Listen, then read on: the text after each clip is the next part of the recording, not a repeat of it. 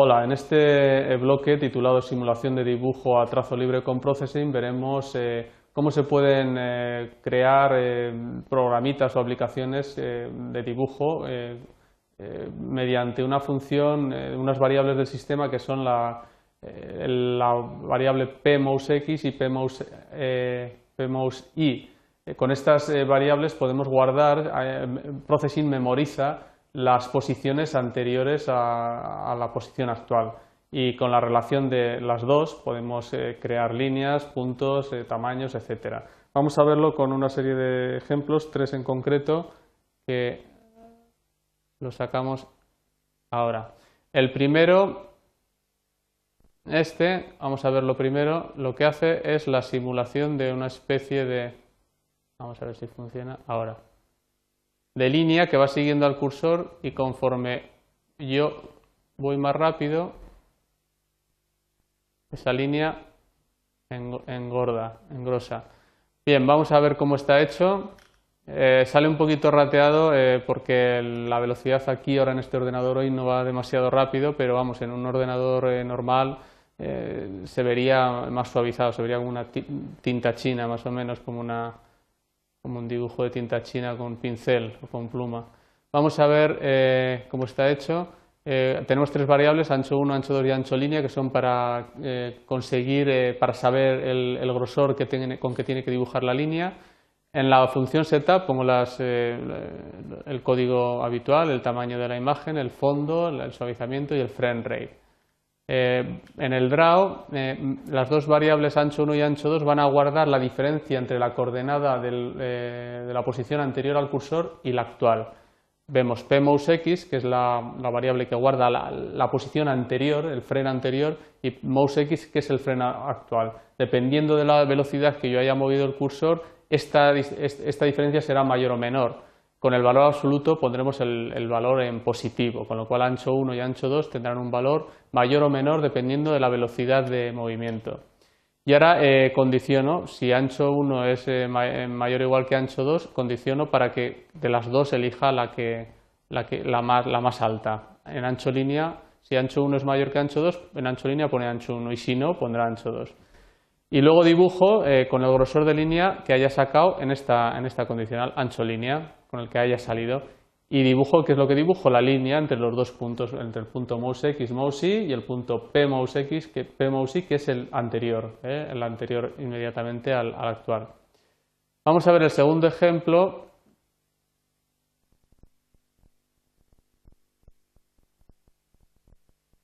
que es este, en el que más o menos sería lo mismo, pero vamos dibujando circulitos con una gama de colores dependiendo por donde yo entre. Si entro en, la, en, esta casilla los dibujos rojos, si entro en esta a partir de ahora dibujo gris y si entro en esta verde, azul o rojo. Vemos que va cambiando un numerito ahí, ese número es el número de una variable de estado que yo he puesto para detectar, eh, nos podemos ver que cuando vamos entrando a distintas casillas ese número va cambiando y por tanto también el color. Es la variable de estado que nos va a servir para hacer el cambio de color. Vamos a ver desde el principio. Vemos la variable pintura, que es esa variable que va a guardar el número por donde yo paso. La variable gris, que va a ser para hacer el gris, un tanto por ciento de gris.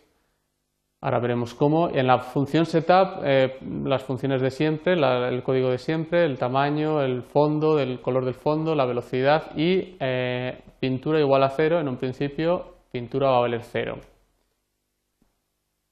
En la función draw primero dibujo los rectángulos de la paleta, estos de aquí, con una línea negra de, grosor 2 y, los cuatro rectángulos. Seguidamente hago las condicionales para decirle que si paso por cualquiera de ellos cambie la variable pintura. Si paso por el primero, vemos que pintura vale 0. Si paso por el segundo, con las coordenadas correspondientes, valdrá 1. Si paso por el tercero, valdrá 2. Y si paso por el cuarto, valdrá 3. O sea, va a valer de 0 a 3. 0, 1, 2 y 3. Lo vemos aquí otra vez va cambiando. Y ahora hacemos la condicional de qué es lo que tiene que pasar cuando esa variable valga un número. Si vale 0 y pintura es igual a 0, hago un random en la variable gris de 0 a 255 y el valor que salga en ese random lo pongo tres veces repetido, o sea, lo pongo repetido tres veces dentro de la función stroke, con lo cual va a dibujar línea de color eh, el que haya salido aquí. 120, por ejemplo, sería 120, 120, 120. con lo cual saldría un gris. Siempre, siempre será un gris, entre 0 y 255. Si no, si pintura es 1, en el caso de que pintura es 1, el color que vaya a poner, los tres parámetros van a tener un random de, eh, diferente. En el primero, para que salga rojo, eh, pongo un rango mayor de 100 a 255, va a salir un número alto. Y en los dos siguientes, en el verde y en el azul, saldrá de 0 a 130. Cuando sale pintura 2, con lo cual aquí saldrá rojo. Como queremos que verde salga colores verdes, el rango alto lo pongo en el medio. Y en el tercero, como queremos que, salgan azules, el rango alto lo pongo en el tercer valor.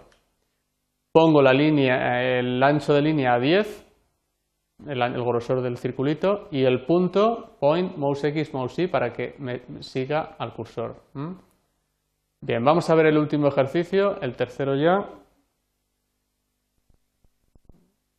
Sería este de aquí. Más o menos es parecido, pero yo lo, que voy a dibujar ahora es con una imagen que puedo hacer que crezca. Si entro aquí, vemos que si entro aquí esa imagen va creciendo, si entro aquí va decreciendo, si entro aquí va creciendo, si entro estas casillas, gira hacia la derecha. Si entro hasta el medio, para de girar. Y si entro a la izquierda, gira hacia la izquierda. Un programa también en el que una imagen va dejando el rastro y va, y va, y va visualizando y va moviéndose. Bien, empezamos con la función setup, el tamaño de la ventana, cargo la imagen, que la tengo en, en la carpeta, y el ángulo en un principio lo pongo cero, para que salga sin girar y en D guardo el ancho de la A.I, el ancho de la imagen. El tamaño de la imagen, sí, el ancho de la imagen. En la función draw primero dibujo todas las, eh, ventanas de arriba, los cuadraditos blancos de la paleta, que son todos estos, con línea de grosor a 2 y línea negra. Y luego hago las condicionales, que es lo que va a pasar cuando entro en ellos. En este, cuando entro aquí, el, eh, el ángulo empiezo a sumar, a restar 0,02. Cuando entre en el siguiente, ángulo se queda en 0. Cuando entre en el tercero, ángulo suma 0,02, gira hacia la derecha. Si entro en el cuarto, como vemos, vemos que esto empieza a decrecer la imagen, porque, la variable inc eh, em, es menos 1, con lo cual irá sumando menos 1, irá restando. Y si entro en la, en la última, la imagen empieza a crecer indefinidamente hasta que salgo de allí es ahora. ¿Vale? Como ángulo sigue girando, por eso giramos. Ahora lo que hago es para mover la imagen, para, que la imagen vaya con el cursor y girando de ese, modo, hago un traslado de coordenadas al punto de mouse X, mouse Y, con lo cual me llevo la imagen, eh, me llevo el centro de coordenadas, hago una rotación de giro, en un principio valía cero, pero que a partir de ahora valdrá giro más el ángulo que haya salido, giro más 0,02 o menos 0,02, en este caso más 0,02.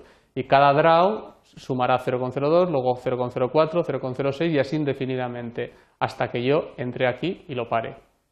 Bien, eh, D también va incrementándose, D más incremento. ¿eh? Cuando entro aquí, va incrementando, cuando entro aquí, va dejando de incrementar.